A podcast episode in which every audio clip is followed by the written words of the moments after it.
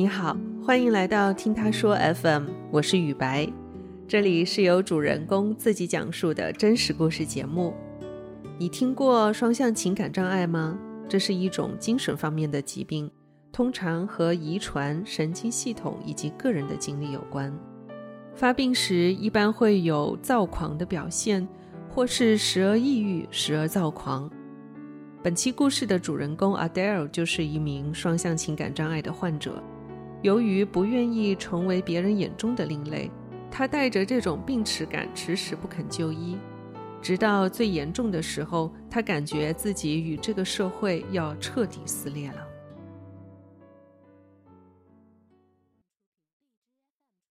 我叫 Adele，三十二岁。然后目前是从事自媒体和自由撰稿人的行业，也是双向情感障碍的患者，确诊一年。我的父亲在我小学大概八九岁的时候就去下海经商了，我从八岁到十六岁，几乎都是我的母亲一个人在和我日夜的相处。然后我的母亲她非常严厉。高一的时候，就是因为文理科分班，高二就分到了文科班。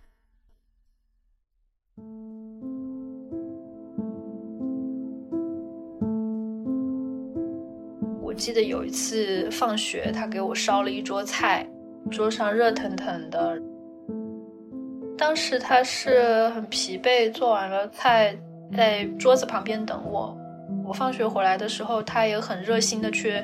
帮我卸了书包，帮我放鞋，然后因为他很关心我的学习动态，他其实已经知道班主任发了月考的试卷，他就马上来问我说月考怎么样，数学有进步吗？然后我就拿出试卷，我说我只又考了八十几分，就是又没有及格，其他两门都是班上的前五。当时马上脸上就拉下来了，就把筷子一放，然后。把所有的菜都端到厨房里去，有一些菜都倒掉了，然后转身走过来对我说：“已经给你找了补习班，花了很多钱给你上课，你是不是故意想气死我？”拿着那些碗筷捏得很用力，他说：“你现在就去房间里面把错题再做一遍，做不出来就不要吃。”我就在客厅里默默地听完他的批评，不敢看他。转头拿书包进了我自己的卧室，开始重复做错题，然后一边做一边哭，眼泪都打在草稿纸上面。我就会觉得，到了高二还这么笨，觉得自己很没有用，没有价值。他是真的是爱我的吗？我的妈妈就会产生这样的怀疑。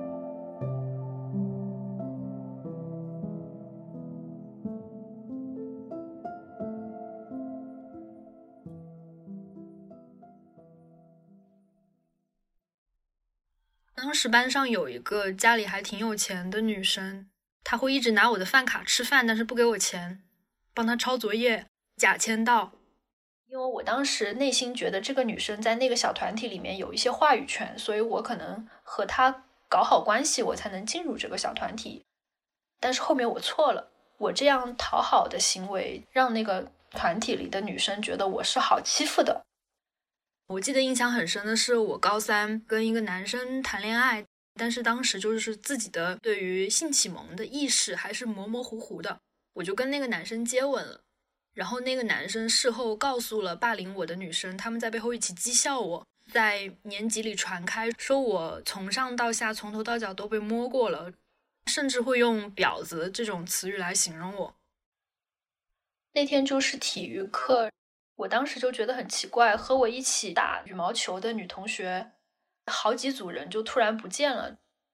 快下课的时候，有几个女同学跑来和我说：“说那个女生就是那个大姐大，在班级里向所有的人说要孤立你，叫我们投票说不要和你玩儿然后你自己要当心一点。”我就很害怕，感觉是不是我要被打了，或者我要被收拾了。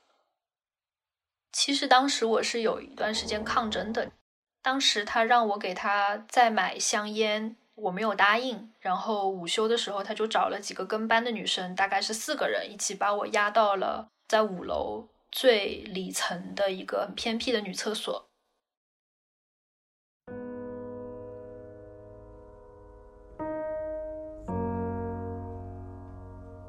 一进去，我就被两三个人给挟持住了，他们扯我的头发，踢我的脚，让我跪在地上。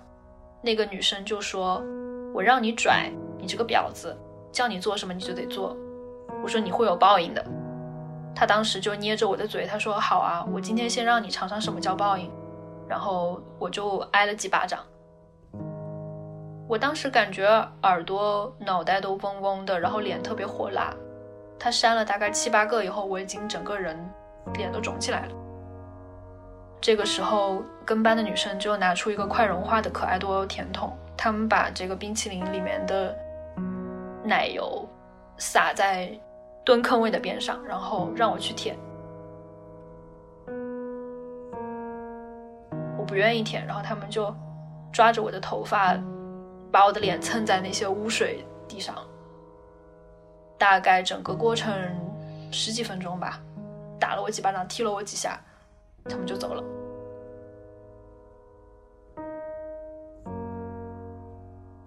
他们走了以后，我洗了很久的脸在厕所。当时洗脸的时候不敢看镜子里的自己，就是看着水流哗哗的流下来，自己的眼泪好像也像水龙头的水一样止不住流下来。一开始小声厌恶，后面才开始痛苦，整个身体都在颤抖。但是我洗好脸之后，整理好衣服，还是若无其事的回了学校。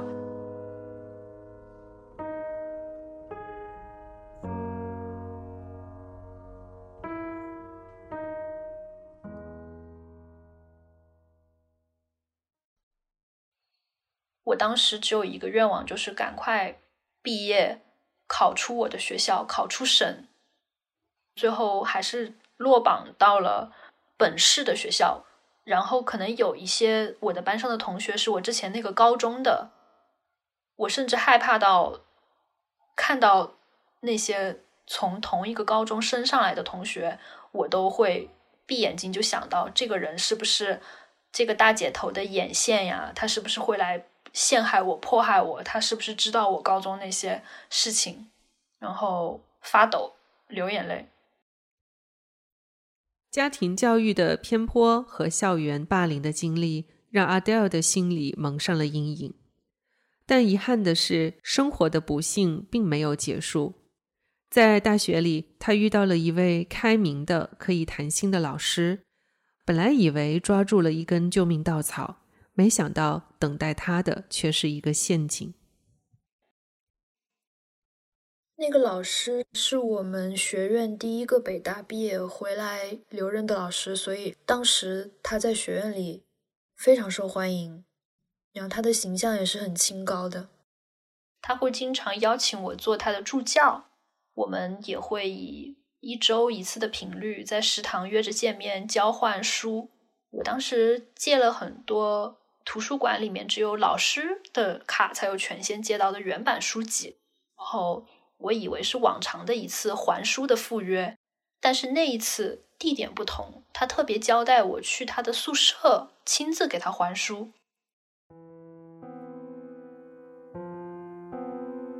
我整个人是很疑惑的，但那个还是一个大白天，在下午，也没有多想，就直接还是过去了。房间是虚掩着的。开门之后，然后他是背对着我坐，我是径直走过去，把书放到桌子上。他看起来和平常有一点不太一样，感觉很不自在，我就觉得有一点拘谨。他就转身过来面对我，把门关起来了。他突然凑我凑得很近，他说：“我要结婚了，我们可能以后不能再像这样借书了。”我其实是内心很开心的，我就说恭喜啊，老师。但是这个时候，我的老师眼神就开始变得很迷离奇怪，突然一个箭步冲上来，抱住我，把我拖到他的宿舍的另一边的床上，压住了我。我当时整个人就莫名其妙，临场的反应是不能和他硬来，我就把头转过去，我说老师，你是不是喝多了酒？我说没事吧，不要这样子，快点起来。然后他有一刻的失神，我挣扎了大概有两三分钟，他就是放过我了，然后我就赶紧开门落荒而逃了。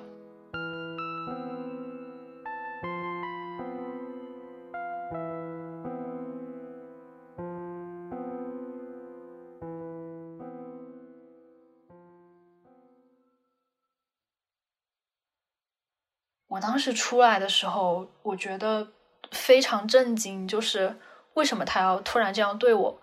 难道他一直是觉得我是暗恋他的吗？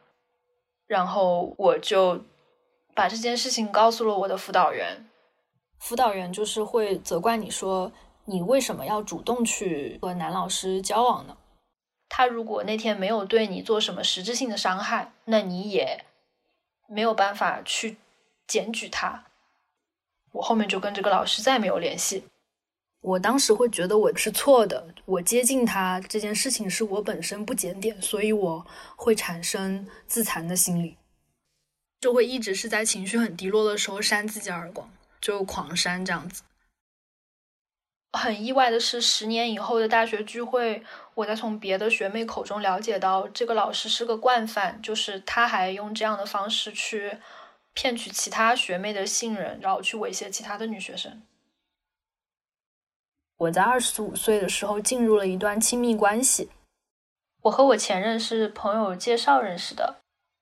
我们前四年都是很甜蜜的，工作都很稳定，职业也都在上升期。我搬到他家去和他同居开始，在生活琐事上渐渐就有了分歧。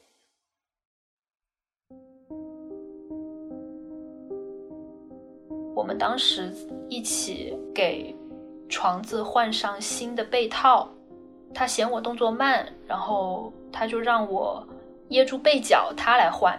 但是在换的过程中，他没有看到那个被角落在地上，一脚踏了上去，就把自己滑倒了，然后扭到了小脚趾，非常疼。我当时马上就放下被子，跑去帮他揉脚。可能他当时太痛了，正好我迎上来，他就对我踹了一个心窝脚，我打了个踉跄，都站不稳，退往后退了好几步，马上就哭出来了。他给我的反应是，不是你笨手笨脚的，我怎么会绊倒自己？后面我到客厅里去冷静了大概半个小时，气得一直发抖。他又气鼓鼓的跑来找我，他说。得把家务做完呀！我当时就说：“我为什么要做家务？”我说：“你都踹我了。”我说：“我在你家我是畜生吗？”然后他就说：“你还来劲儿了是吧？”我说：“就是，我就来劲儿了，怎么地吧？”他抬手就打了我一巴掌，我就站起来扭住他，他就跑到卫生间去把卷发棒拿出来。握着那个卷发棒砸我的头，那个卷发棒都被他砸裂了。我就抢他的卷发棒，他后面就开始掐我，因为我当时要报警，他抢我手机，把我手机砸到地上，我还是把手机抢过来报警了。等警察来的时候，家里就一片狼藉。我那个时候还是爱他的吧，他对我又下跪道歉，然后说再也不打我了。后来我就选择了调解，两天以后。去了医院才知道自己耳膜穿孔了。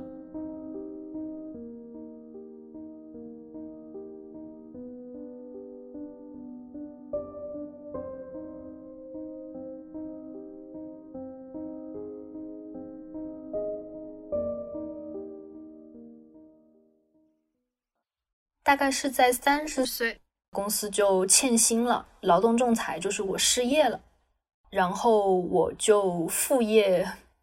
不得不变成了主业，就开始在一个很小众的平台上全职做了博主。但是做博主的时候要去维持生活，其实是蛮不容易的。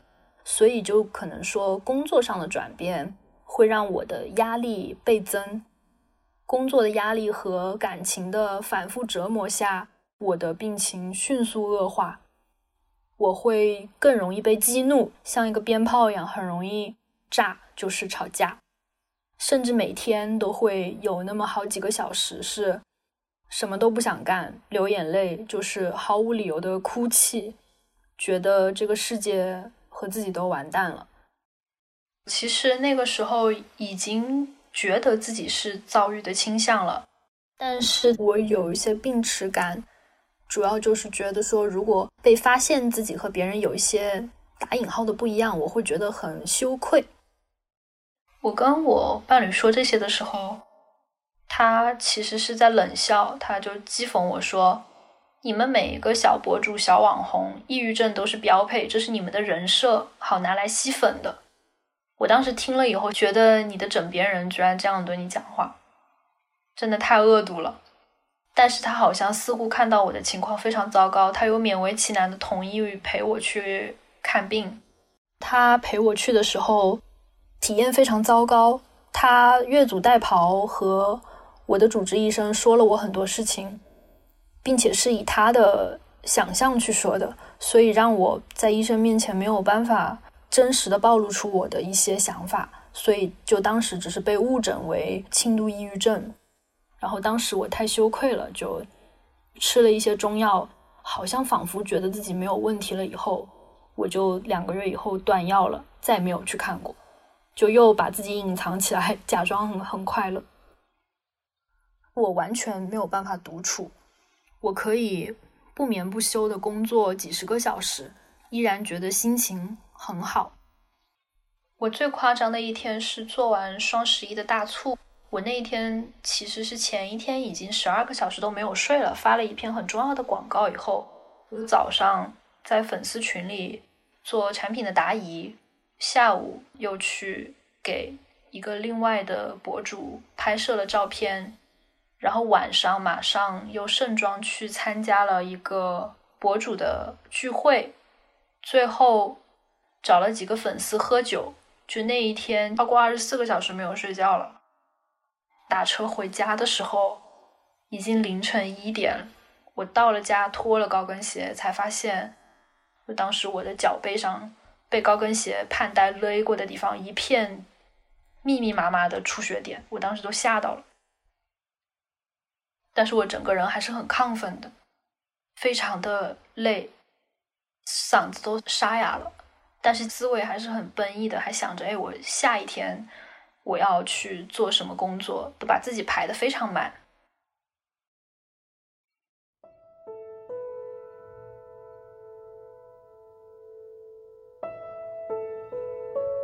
我是在亲密关系行进到第七年的时候彻底分手，病情也是在这个时候到了爆发的顶峰点，百分之九十的社会关系都撕裂了。最终分手是因为我的伴侣其实也承担着我部分的工作，他在一件任务的分配上觉得我给他的钱少了，他临场反悔发脾气说他不去了，然后并且他就生气先回家了。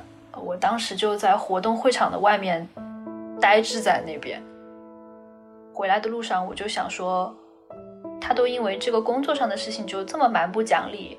又一次威胁我，我就跟他在回家的路上就说：“那我今天就搬走吧，我们就不要在一起了。”然后他说：“好。”他说：“你赶快滚。”后面我到家以后开始收拾东西，他看到我真的开始收拾东西了，就彻底激怒了他，他就开始把我的一些鞋包、衣服从衣柜里丢出来，然后打砸了我一些放在他家的装饰画。我当时已经。没有任何反抗的心情了。他家里那天还住了他姐姐，他姐姐听到打杂的声音出来，揪着我的衣领说：“你他妈的别在这边待着。”然后我是因为他姐姐揪了我衣领，推了我几下，我才真的开始崩溃的，我就流鼻血了。我一低头哭就流很多，胸口到肚子染红了一大片。我当时就很害怕，觉得我是不是要死了？但是我一边滴着鼻血，我一边还在收拾那个细软。过了十几分钟，他进来看到我衣服上全是血，他也害怕了，他就开始喃喃自语说：“那今天收不完也没关系。”他说：“要么你就别走了，你在书房弄吧。”但是我已经不想理他了。他又开始来纠缠我，拉着我的手啦，不让我去收东西啦，就下跪啦，抱住我的腿啦，哭啦。他说我再也不敢了，但是我已经当时很麻木了，我非常痛苦，我就只想走。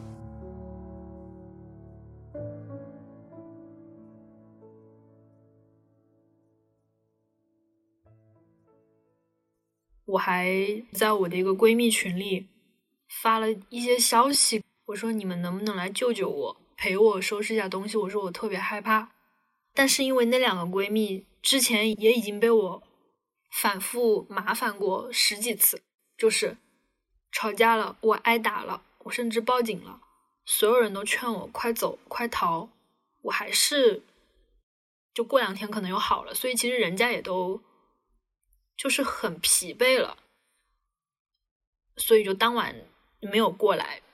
我一个人又害怕又生气，把自己反锁在书房里，抱着自己的证件就睡了一宿。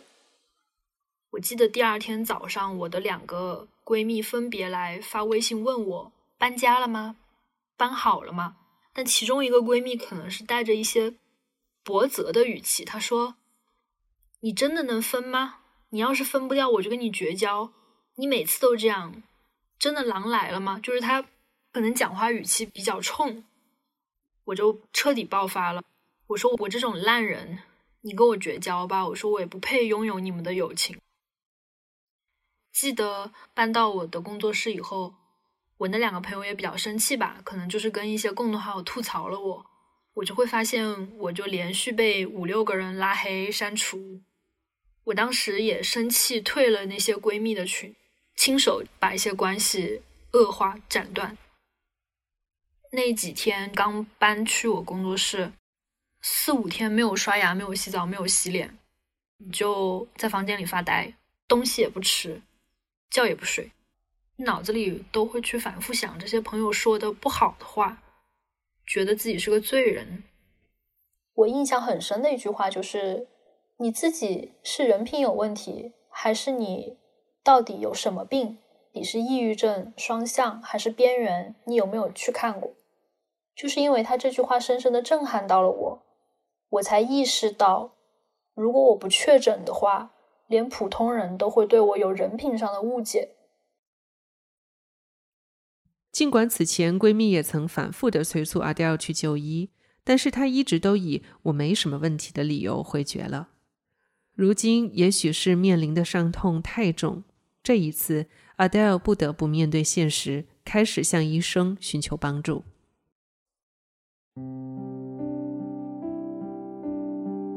大厅里人不多，看到有妙龄少女，也有头发花白的奶奶，都一样在大厅里等。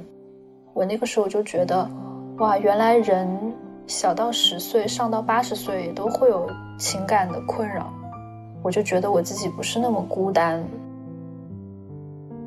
最后，当我和医生面谈完，判断下来我是双向的时候，我的心情反而在刹那间放松了，甚至是有一些笃定的愉悦感。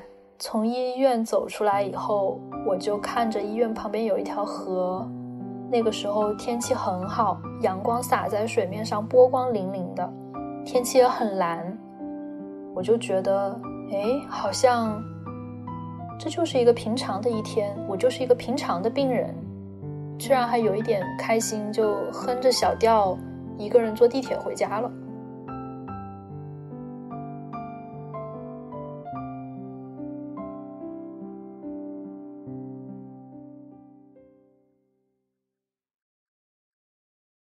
初期第一个月的时候还是蛮低落的，嗯，一个是因为药物作用，我开始半夜会心悸，会腹痛、脱发，然后还会有一点手指震颤，晚上到凌晨两三点都睡不着，第二天十二点才醒，就当时觉得自己特别的废物。我记得印象特别深是有一个粉丝，他是一个大学生，他也不敢来劝我什么，他就是每天发他。自己在学校里的一些日常，他会私信跟我说：“姐姐，给你看一下我们大学里的天鹅。”姐姐，我今天在图书馆自习了四个小时，我特别棒，就让我感觉非常温暖。到了一月份的时候，我去了上海的一个比丘尼做了禅修。我们去禅修其实是很清苦的，那个是隆冬，就是在寺庙后面的藏经阁，是没有任何暖气取暖设备的。大殿里面全是佛像和佛经，你能所依靠的只是一个蒲团和有一床胎棉被子。我们坐定的时候，先会带你热身，然后舒展。打坐的时候，所有的娱乐设备、手机、音乐。全部是静止的，只有三声木鱼声。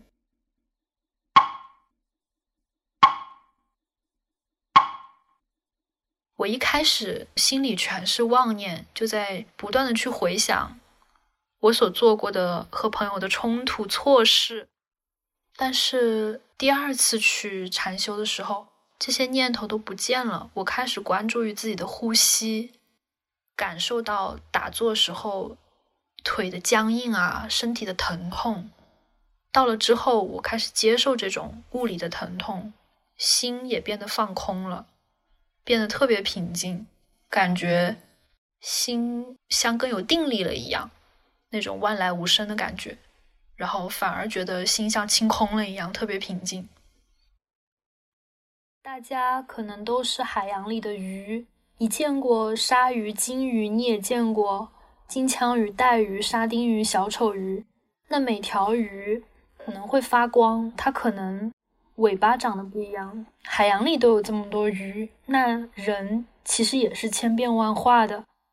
一个人他不可能身上没有一些遗憾，既不要觉得羞愧，也不要过分的关注自己这条尾巴，就继续孤勇的生活吧。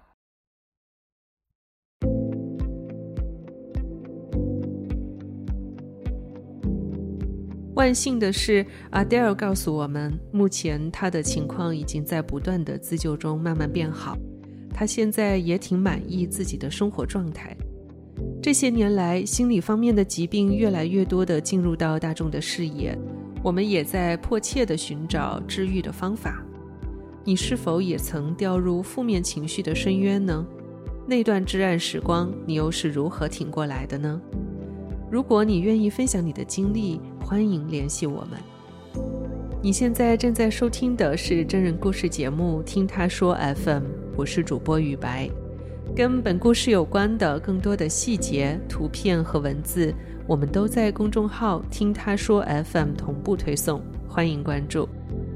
近日我们开通了听友群，您可以添加微信号 “ttsfm 二零二零”。也就是听他说 FM 的拼音缩写 TTSFM 后面加数字二零二零，制作人就会将你拉进我们的群聊。另外，我们团队目前正在招聘一位新媒体运营，你有兴趣的话，也可以通过这个微信号来跟我们聊聊。如果你想分享你的故事，或是倾诉你的困惑，请跟我们联系。